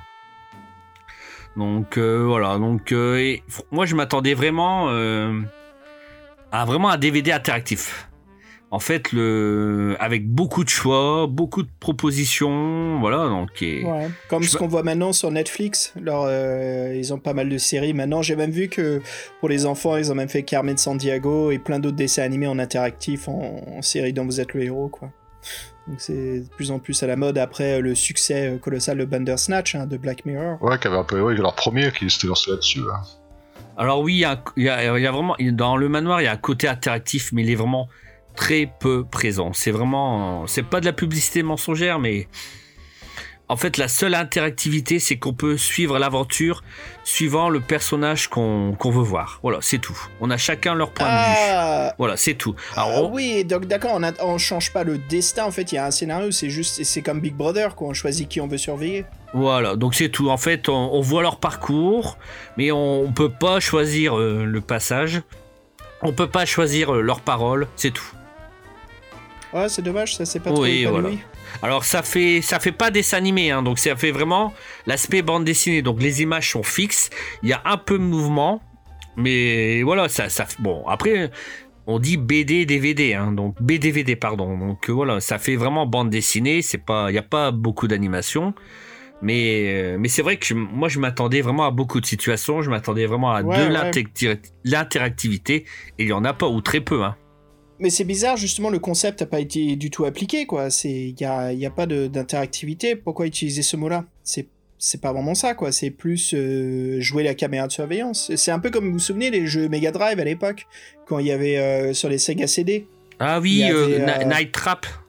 Night Trap, voilà. Puis il y en avait un autre aussi où c'était un groupe de rock. Il y avait quoi? Une momie qui sortait d'un temple. J'ai comment ça s'appelle ça. Euh. Ouais, ces jeux-là, quoi. Ouais, ça me fait penser plus à ça où il y a une sorte d'interactivité, mais pas vraiment. Je veux dire, la vidéo elle continue à jouer. C'est juste que toi tu arrives à aller au prochain chapitre. Je crois que le plus le plus insultant, les gars, qu'il y avait à l'époque, c'était le, jeu Power Rangers sur la Sega CD. C'était le pilote le tout premier épisode. Et en fait, c'était un quick time. Il fallait juste faire les bonnes séquences pour que le la vidéo continue à tourner. Et si tu le gourdes, tu avais juste un écran game over. Donc en gros, il n'y avait aucune interactivité. C'était juste 20 minutes de quick time event, quoi. Comme euh, Roi d'Avenger, parce que moi je l'avais le méga CD. Ah oui, oui, euh, oui on, y a joué, on, y a joué ensemble, Fabien. Ah, c'est vrai, je me rappelle. Puis on y avait joué, c'était c'était dur d'ailleurs. Hein. Donc au début, oh, c'est sympa, mais après, on en a marre. Hein. Donc, euh, tu vois, comparé à Space Ace ou Dragon's Lair où il y a quand même de l'interactivité, il y a quand même euh, un timing à faire, et puis le donjon est aléatoire, surtout dans Dragon's Lair 1. Euh, Mais là, euh, ouais, c'est dommage en fait, c'est con parce que l'idée peut être vraiment intéressante. Quoi. Mais je me souviens de l'avoir vu en kiosque. Hein. Ah oui, oui, y a vraiment une, il y a une belle campagne publicitaire, hein, vraiment, mais voilà, donc surtout, euh, en plus. C'est peut-être là où est tout le budget au lieu ouais, Bah oui, voilà. après, après c'est vrai qu'ils ont fait des efforts, on voit, parce qu'il y a quand même du son, il y a quand même, il y a quand même du, beaucoup de bruitage, donc c'est vraiment, voilà, on voit que c'est vraiment un grand travail, hein, donc euh, voilà, mais franchement, euh, ça n'a pas marché au final, mais je suis pas surpris. Hein. pourquoi tu dis ça? Bah non, parce qu'en fait, moi je pense que le côté, justement, les gens, les gens, le côté interactif, tu vois, ils s'imaginaient comme moi vraiment, tu vois, et. Ah oui, oui, c'est la déception en fait. Oui, de choisir, voilà, choisir la maison, l'endroit, la pièce où on veut aller, tandis que ça, c'est dangereux parce que tu crées des attentes à ton produit. Donc tu Bah mens oui, voilà. au, au lieu d'être sincère et de dire justement euh, jouer la personne qui surveille pour résoudre l'énigme. Tu vois, il y a une différente façon de, de vendre ton produit. Mais si tu dis interactif, ce n'est oui et non quoi. Tu, tu mens un peu. C'est oui, c'est interactif, mais mais pas interactif sur le fil narratif. Tu n'évolues pas le scénario, tu ne peux pas le changer. Tu peux seulement visualiser et à toi de comprendre ce qui s'est passé. Et en plus, il y a pas mal de scènes identiques, euh, même si on change de personnage. Ah, Donc tu vois, c'est Ouais. vraiment. Voilà quoi. Donc c'est. bon bah voilà, voilà, voilà. Est-ce que tu as d'autres euh, sujets à nous parler de, de BDVD Bah oui, parce qu'en fait, l'éditeur donc a voulu quand même euh, sorti d'autres titres. hein. donc ils ont sorti sur l'univers de Torgal. Euh, le, personnage de bande dessinée qui, est- qui est très connu. Il y a eu aussi un livre sur Al Capone, sur les pirates, sur Attila. Et en fait, euh, comme je disais, on voyait que c'était quand même du travail parce que le budget moyen d'un BDVD était d'environ 200 000 euros. Ah quand même. Quand même, Oh, compte les mecs.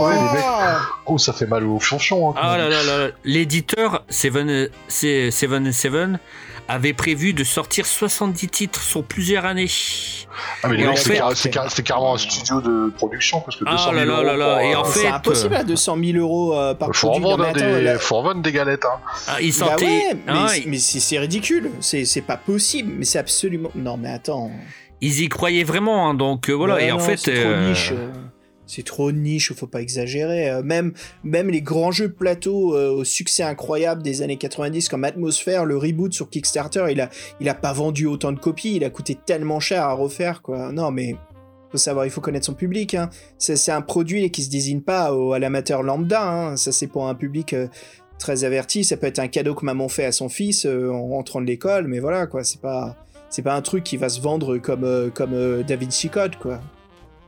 Donc, euh, ah oui, non, mais ça c'est clair. hein. Puis voilà, moi je sais pas si vous connaissiez vraiment 200 euh, 000 les autres euros. titres, parce qu'il fallait, parce qu'en fait il y a beaucoup, il y a plusieurs illustrateurs qui travaillent là-dessus, donc euh, moi, énorme comme budget, quoi. 200 000 euros pour produire. parce qu'il dure à peu près combien de temps chaque œuvre, Fabien? Tu connais à peu près? Alors ça fait longtemps que je l'ai pu regarder, hein, mais à peu près chaque, si, ça fait à peu près, on va dire un petit quart d'heure pour chaque personnage, tu vois. Donc, Donc, euh, ok, donc au total, on est. Mais au total de l'œuvre, on est quoi À moins d'une heure de oh, produit ouais, on va dire entre une heure et une heure trente. Ah mais quand bon, y même. a- ouais, voilà, mais après, il y a quand même du son, il y a comme la musique, il y a des bruitages, oui, oui. voilà. Après, c'est un vrai livre. hein. ça. Ouais, mais les bruitages, ça, c'est pas un gros budget. hein. Ça, c'est juste le. Pas pour négliger le boulot. C'est très difficile à faire, les bruitages. Mais c'est. Il y a des gens que tu embauches pour faire ça, quoi. Après, ce qui est beaucoup plus difficile, c'est la mise en scène. Et quand je vois des produits comme ça, moi, c'est le scénario. C'est là où tout est. Où tout est la complexité du produit. hein. C'est comme tu regardes les jeux vidéo modernes. Comme. euh, comment ça s'appelle? Les jeux du, du français, là. euh, pas. Ah, David Cage. David Cage qui a produit. euh, C'était quoi son dernier? C'était le jeu sur les cyborgs, là, D3 de Detroit, qui, euh, qui est très très complexe et qui lui prend des années et des années à faire. Et le budget est colossal, quoi, parce que justement, c'est un, un, un jeu vidéo, enquête et interactif dont vous êtes le héros, quoi. Il y a une multitude de choix et qui peuvent changer votre futur plus tard. Donc euh, là, il y a, il y a... Enfin, c'est du taf. C'est énormément de taf, quoi. Mais pour 200 000, bon, là, je comprends mieux. Tu vois, je croyais que tu parlais des œuvres de 20 minutes. Là, je me dis, oula, comment ça se fait? Hum. Mais en tout cas, euh, de toute façon, ils, ils ont vite compris que ça ne marchait pas. Donc, euh, les 70 titres, euh, pff, je sais même pas s'il y a eu 10 titres en tout qui sont sortis. À 200 donc, 000, euh, euh, il, faut vendre, il faut vendre énormément. Il faut pas oublier que quand tu produis des œuvres comme ça, il faut aussi payer l'impression, il faut aussi payer le dispatch, la distribution. Enfin, il faut, faut que tu vendes, hein, putain. Il faut que le produit soit partout et qu'il soit bien commenté et bien noté. quoi. C'est possible, mais il, faut, il y a un gros boulot de, de, de, de vente à faire par la suite. hein. Pas que la production du produit lui-même. hein. Bon, en tout cas, les, si vous en avez, hein, gardez-les bien précieusement parce que bon après je sais pas si ça a beaucoup de valeur, mais en tout Oh, cas on les trouve plus. Hein. Ouais, voilà. Après Ouais, on les trouve plus. hein, voilà. Moi, je sais que j'en ai 4-5 et c'est vrai que bon, je les regarde pas souvent, mais j'aime bien quoi. Eh ben, et Fabien, en plus, en, parlant de choses que t'aimes bien, tu, tu voulais nous parler, à Fred et moi, d'une pseudo-suite. Tu nous disais, les gars, j'ai une suite à, la maison, euh, le manoir de l'enfer. Oui, alors c'est pardon, c'est surnommé la- le manoir de l'enfer 2. Bon après je peux pas trop vous en parler parce que je n'ai pas fait l'aventure, mais en fait euh, on, on le surnomme la préquel non officielle de- du manoir de l'enfer. Donc euh, Ah, le préquel, dans Ouais, l'histoire la du culte, j'imagine. voilà, donc son titre original d'ailleurs c'est euh, The House of Hell 2. Voilà. The House House, of- tu veux dire House? House, pardon, quelle honte. The House. Donc, euh, bah, si tu veux, Xavier, tu peux me parler un peu d'histoire de la Maison des Horreurs? Ouais, ouais, bah en fait, il est bientôt minuit, hein, voilà, euh, vous êtes euh, représentant de commerce, hein, voilà, votre prochain client vous a donné rendez-vous à une heure très tardive, suspect, mais non, pas du tout, tout à fait normal. Voilà, mais les affaires sont les affaires, cela ne vous dérange pas, voilà, le chemin est désert, la route est abandonnée et l'adresse de rendez-vous de qui est un, bah voilà, qui vous qui vous présente un vieux manoir au bord d'une falaise, avec un Vincent Price qui discute en narration euh, derrière vous dans le ciel. Vous remarquez que l'étrange habitation est bien éclairée à l'intérieur alors qu'il n'y a aucune ligne de tension à l'extérieur. hein. Voilà, donc bien sûr, toute l'intrigue est là. Votre objectif, c'est la vente. Donc voilà, bah, on arrive, on frappe à la porte du manoir et ainsi commence l'aventure.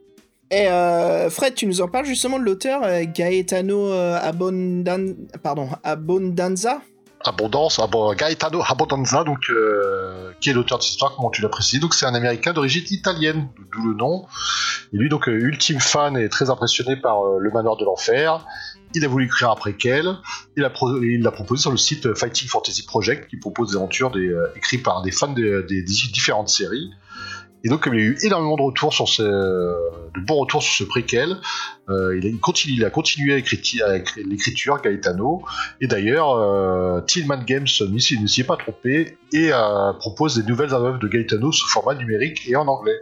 Voilà, donc Yo. euh, Tillman Games qu'on qu'on connaît, qui est dans l'unique, qui, qui a édité euh, sous forme d'application des, euh, des histoires de le héros et avec d'autres univers aussi. Donc c'est très voilà, donc ils, ils ont édité euh, Gaetano, donc c'est euh, c'est sûrement un, un bon auteur. Et c'est vrai qu'on parlait de la critique. En fait, c'est difficile de faire une critique parce que c'est encore assez récent. quoi.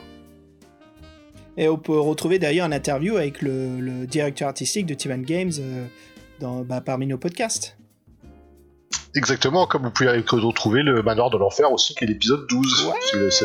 L'épisode. Wow, Fred Eh ben Ah, c'est C'est euh, Ah, Fabien Je qui suis l'a marqué. impressionné. hein. Ah, d'accord, ok. Ah, je l'avais noté, je m'en vache. plus. Et euh, je sais que l'interview, voilà, c'est numéro 33, voilà, si vous voulez écouter. Alors, on a une version anglaise et puis on a une version française où avec euh, Fred, voilà, on s'est amusé à faire un doublage à la russe. On parle par-dessus, quoi. ah, c'est sympa. Euh, bah, on arrive vers la fin, la fin, la fin. Fabien, est-ce que tu veux conclure sur quelque chose Une petite surprise Un vrai manoir hanté? Oui, voilà, enfin, à vrai, je sais pas s'il est vraiment hanté, mais en tout cas, oui, à Paris, il existe un manoir. Moi, je suis déjà allé. hein, donc, c'est un musée, un musée de l'horreur, donc euh, qui raconte les légendes urbaines euh, de la ville. Donc, euh, c'est sympa. Donc, voilà, c'est en fait, avec, on avance de salle en salle. Et voilà, il y a des acteurs qui jouent euh, le rôle des, des monstres, quoi. Et voilà, et on passe un bon moment. On- bon, après, ça fait pas très très peur, mais c'est vraiment sympa. Puis ça change, quoi. Voilà, c'est et c'est rue de Paradis à Paris. Voilà. Et c'est marrant Voilà, parce que c'est le manoir connaissent, rue de Paradis alors. Ah, bah voilà, parfait. hein. Tout à fait logique. Et euh, en monde du jeu vidéo, bah, qu'est-ce qu'on a à vous conseiller? Hein Voilà, on, va, on va pas en parler pendant des heures, hein, c'est très dangereux comme sujet, mais un grand classique, Fabien, que toi que t'adores, qui est? Alone in the Dark. Oui, j'aime beaucoup. Franchement, euh, et c'est vraiment. euh, J'y joue de temps en temps. Et bon, c'est vrai que ça a beaucoup vieilli, hein, mais c'est vraiment il y a du suspense et Ouais, c'est un très bon jeu. fait, hein. Hein. Ouais, de, Bien c'est un jeu. En plus, c'est un jeu français, hein, donc euh, qui date de 92, hein, donc euh, de Frédéric, Frédéric Rénal.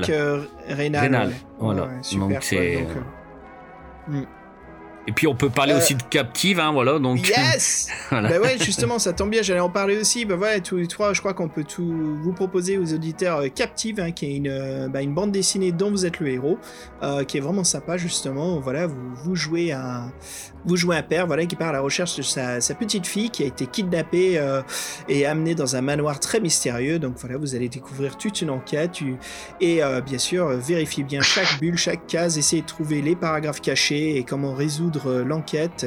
Faites gaffe parce que l'aventure est assez coriace et bien remplie de stress et de, de climax assez cool. hein. Et de cultistes. Tous Et plus barrés les uns que les autres. Elle appelle Mel les, cultistes là, il y en a un paquet là-dedans, comme une bonne œuvre euh, Lovecraftienne, quoi, comme une bonne œuvre euh, de, de Cosmic Horror, quoi, qui est assez chouette. Bah ouais. Bon, bah les gars, je crois que ça conclut notre épisode spécial euh, Manoir hanté. Ah oui, en tout cas, très content de cette émission. Donc, euh, sur le manoir, ça change. hein. Donc, je sais pas ce que vous en pensez, mais ça fait du bien de parler un peu d'autres sujets, quoi. Et voilà. Bah ouais, et puis là, bah, on a attaqué plusieurs sujets, c'est assez cool, hein, c'est sympa, sympa. Pour finir, les gars, pour se mettre dans l'ambiance, hein, très vite, euh, sans trop en parler, on va faire un petit peu un shoot to kill. Euh, Fred, quel est ton truc du moment? Bah tu vois, pour une fois, je m'y attendais. En plus, c'est un peu raccord parce que je suis dans l'horreur cosmique, justement. Je suis dans les adaptations de Lovecraft par en manga par Gutanabe. Et euh, là, l'histoire qui est, relatée, c'est euh, dans la Bible du Temps, donc euh, une, des histoires tardives de Lovecraft, qui, est très, assez intéressante et en fait qui parle carrément de, voyages, d'échanges de corps à travers le temps et des âges entre un, chercheur, comme d'habitude dans le monde de Lovecraft, un chercheur qui, perd la raison parce qu'il a des visions, et en fait qui se rend compte qu'il que, pendant, pendant, pendant 5 ans il était complètement amnésique, sa famille ne le reconnaissait pas, on a l'impression qu'il y avait un étranger dans son corps. Et lui en fait était euh, transféré dans le corps de la grande race de Yit, qui est peuplé la Terre il y a des, euh, des éons, 500 millions d'années avant que le premier, euh, premier ancêtre batracien quitte l'eau.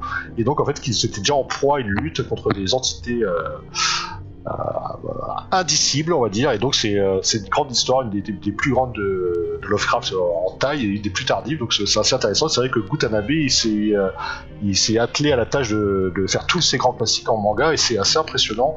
Le mec a vraiment un truc qui, qui va parfaitement cet univers. Mélanger Lovecraft plus le, le crade du manga, franchement ça fait des images. ça fait vraiment des univers qui sont bien retranscrits et moi l'actu lui m'avait vraiment impressionné. Et euh, là, je- c'est vrai que je suis, lancé dans sa- la collection qu'il fait. C'est vrai que c'est du, très beau matériel.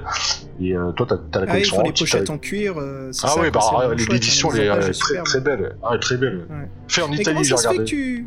euh, comment ça se fait que tu lis du manga, Fred? Qu'est-ce qui se passe là récemment? Bah, c'est toi qui, toi qui m'a offert celui-ci. C'est vrai que bon après manga, Lovecraft, ça a matché quoi. Bah ouais, direct, c'est génial. Super, super. Oui, puis c'est des trucs qui sont très récents, donc euh, pour les suivre d'actualité, les auditeurs, c'est des trucs qui sortent euh, régulièrement. Et donc, il a fait 4-5 histoires pour l'instant, et le meilleur est à venir. Moi, j'attends euh, Herbert West réanimateur, sait-on jamais. Oh, ah, t'as un petit Herbert West, ça serait chouette. Ça serait chouette. Et toi, F- Fabien, c'est quoi ton truc du moment? Bah en fait on m'avait offert pour mon anniversaire, c'est mes collègues justement parce qu'ils savent que j'aime les monstres. Ils m'avaient offert une belle bande dessinée. Je connaissais, enfin je l'avais vu en, cou- en- souvent en librairie, mais je l'avais pas acheté. Ah oui, Ça ce que j'aime, moi, c'est les monstres, c'est ça? Voilà, c'est ça. Ah, ça, Moi, ça gagnait des, ça gagnait des monstres. prix, ouais. Voilà, c'est il a eu le prix en 2019, hein, le grand prix euh, voilà, meilleur album. Donc voilà, c'est en fait c'est un très beau- pour moi c'est même un, un roman en fait, c'est un roman graphique, hein, c'est énorme, énormément de texte. euh, c'est là je suis reçu qu'au début, hein, mais c'est vraiment très prenant en fait, c'est magnifiquement illustré. c'est- dessiné au stylo bic, je crois. Voilà, tout à fait. En fait, euh, c'est vraiment, euh, c'est vraiment particulier. Ou on aime ou on n'aime pas. hein. Moi, j'avoue que j'ai eu un peu du mal au début, mais ça me plaît parce que c'est vraiment très original. Les dessins sont vraiment très très beaux. Vraiment, il y a beaucoup, de- il y a des pages, il y a énormément de texte. Il y a des pages qui en a presque pas. C'est vraiment, puis ça part dans tous les sens. C'est vraiment, mais c'est un peu compliqué à lire. Il faut quand même du temps pour le lire. Mais pour moi, c'est un très beau, c'est un, un roman. Voilà. Pour moi, c'est vraiment un, un roman graphique et c'est excellent. Ouais, ils ont assuré tes beaucoup. collègues là, ils t'ont fait un Ah ouais, truc. bah écoute, ouais, j'étais surpris. Ah, c'est Donc, chouette. euh, il m'aime bien. Voilà. C'est sympa, ça. Sympa, sympa. Donc. Et sinon en manga, parce que on parlait, vous parlez de manga, et c'est vrai que euh, moi le manga j'en lis très peu, hein, mais on m'avait fait découvrir Death Note, je connaissais pas du tout, et je suis honteux Ah, parce oui. qu'en fait ça, ça fait longtemps Ouais, ça sympa. existe, et c'est vraiment, j'ai un gros coup de cœur pour, j'ai oh, j'ai tout de suite, j'ai été les emprunter à la bibliothèque et j'ai adoré. Et toi Xavier, tu as, un coup de cœur à nous faire partager? Ouais, euh, j'ai commandé chez Avencat, qui est un producteur de, de films, hein, donc au cinéma, qui sort bientôt. Là, c'est The Green Knight, donc le Chevalier Vert, hein, qui, est, qui est une histoire euh, Pendragon très très classique sur, euh, sur le sens du devoir et surtout sur le, le respect, et qui euh, justement, ça, ça prend toute cette autre psychologie où euh, le bon sens n'a pas de valeur comparé au respect qu'on doit à l'autre ou l'honneur que l'on a à montrer. Donc c'est toutes les histoires euh, très table ronde, un chevalier de la table ronde. Et euh, pour s'amuser, on produit dérivé du, du Green Knight qui sort. Ils ont fait euh, une version jeu de rôle dans une boîte à l'ancienne comme Donjons et Dragons dans la boîte rouge, sauf que là c'est une boîte verte comme c'est de Green Knight, hein, le chevalier vert. Et dedans, voilà, c'est tout un jeu qui se joue sur plusieurs arcs. Et le but, bien sûr, c'est c'est euh, c'est de jouer sur le sens de valeur qu'on a, qui va dans le positif et le négatif. Et le but, bien sûr, c'est de rester dans le positif en faisant des actions qui nous amènent à dîner chez le chevalier vert, c'est ça? Et puis. euh, Bien sûr, dans l'aventure, on est retardé, mais c'est l'histoire du sens du devoir. On est retardé parce qu'il y a des bandits qui attaquent une caravane, euh, mais des fois, il faut les aider parce qu'on est des chevaliers, c'est notre sens du devoir. Mais le problème, c'est que ça nous retarde à notre rendez-vous au dîner du, chevalier vert. Donc voilà, ça joue beaucoup sur ces anciens codes d'honneur qui aujourd'hui sont, sont complètement inexistants. Hein. Je veux dire, on n'y pense pas du tout. Aujourd'hui, on est très, euh, on essaie de faire la logique ou du bon sens, quoi. On n'est pas, on va pas faire des actions qui, qui, nous anéantissent. C'est juste parce que euh, c'est ce qu'il faut faire, parce que c'est le code de l'honneur. Donc c'est assez chouette comme jeu de rôle, quoi. C'est, euh, je crois que c'était un gimmick, un produit dérivé d'un film hein, pour s'amuser, puis finalement c'est c'est euh, old school, quoi. En plus, très très old school, le visuel des fiches de personnages avec un super dé, ça fait très Donjons et Dragons, boîte rouge, comme je disais, quoi. Il y a ce côté rétro qui est vraiment chouette. Ouais, c'est bien. Oh, c'est une bonne idée pour pas du film. tout, hein, je connaissais pas. Oui, c'est Bah, le, c'est- c'est réalisateur qui a fait. podcast, euh, Ouais, c'est le réalisateur qui a fait Ghost Story, c'est ça? Ah, c'est vrai, c'est ça? Ouais, Oui, je crois que c'est ça, Le ouais. film de, de, de- Comment il s'appelle euh, Pas Ben Affleck, si C'est c'est- c'est- C'est son- Casey Affleck, c'est Ca- c'est Casey Affleck. Casey Affleck, ouais. Ouais, mais ça Casey. m'étonne pas, il était bien ce film. Casey. Hey yo, Casey Yo, si. Casey. Ca- Hey, my name's Casey, I'm from Boston. Yeah. Euh, voilà les gars, bah écoutez, je crois que ça conclut notre épisode. hein. Donc euh, bah, ce fut un plaisir, les auditeurs. Merci encore de votre écoute, d'être toujours là, et puis on vous souhaite bonne entrée. Et puis euh, les gars, je vous propose qu'on se quitte sur un autre morceau, euh, quelque chose peut-être de moins stoner, mais un peu plus ésotérique. Ça vous dit? Bah, je vous propose un groupe donc de l'Amérique du Sud, du Mexique, hein, qui s'appelle Familia de Lobos, avec leur morceau Conquista del Desierto. Et puis, euh, bah les mecs, ce fut un plaisir. hein, je vous quitte et je vous dis à très bientôt. À bientôt. Portez-vous bien. Merci Fabien pour le dossier, c'était c'était cool d'être un 3, et puis ouais, à bientôt tout le monde, bonne rentrée. Salut